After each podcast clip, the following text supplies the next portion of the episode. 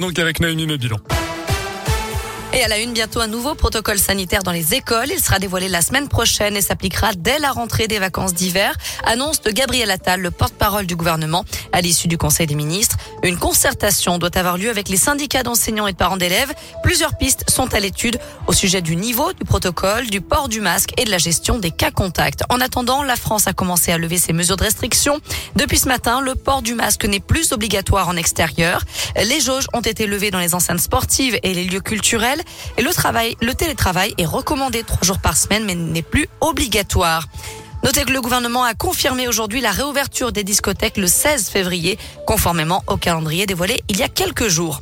Un bon plan pour les étudiants lyonnais. L'Université de Lyon met 10 000 autotests à leur disposition. Une mesure pour permettre à chacun de se tester en cas de doute et limiter la propagation du virus. Opération soutenue par la métropole de Lyon et la région Auvergne-Rhône-Alpes. Lui montrait des symptômes évocateurs du Covid, mais il a été testé négatif. Nordal Lelandais est entendu cet après-midi aux assises de l'Isère, jugé depuis lundi pour le meurtre de la petite Maëlys et l'agression sexuelle de deux petites cousines.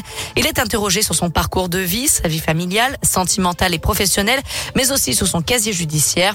Une audition qui révèle jusqu'à présent un homme ayant des capacités, mais qui n'aime pas travailler, d'où un parcours scolaire et professionnel chaotique. À la page des faits divers, une enquête ouverte après une fusillade dans le deuxième arrondissement de Lyon. D'après la police, un adolescent de 14 ans a été blessé par balle dans un appartement de la rue Victor Hugo. Il a été touché à la tête et transporté à l'hôpital dans un état grave. Dans l'actu aussi, ce constat effrayant, une étudiante en pharmacie sur deux a déjà été victime de harcèlement sexuel et un quart aurait subi une agression sexuelle dans le cadre de leurs études.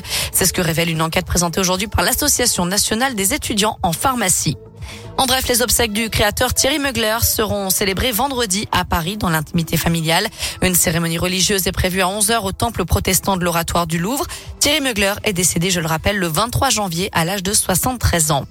Un mot de sport et du curling pour débuter les Jeux Olympiques de Pékin aujourd'hui. La cérémonie officielle d'ouverture, ce sera vendredi, mais les épreuves ont déjà commencé aujourd'hui.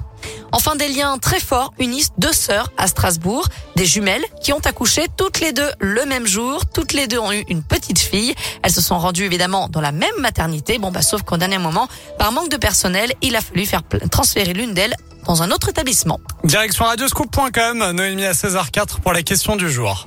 On parle de la fin du télétravail obligatoire. Est-ce une bonne mesure? Vous répondez non à 57%.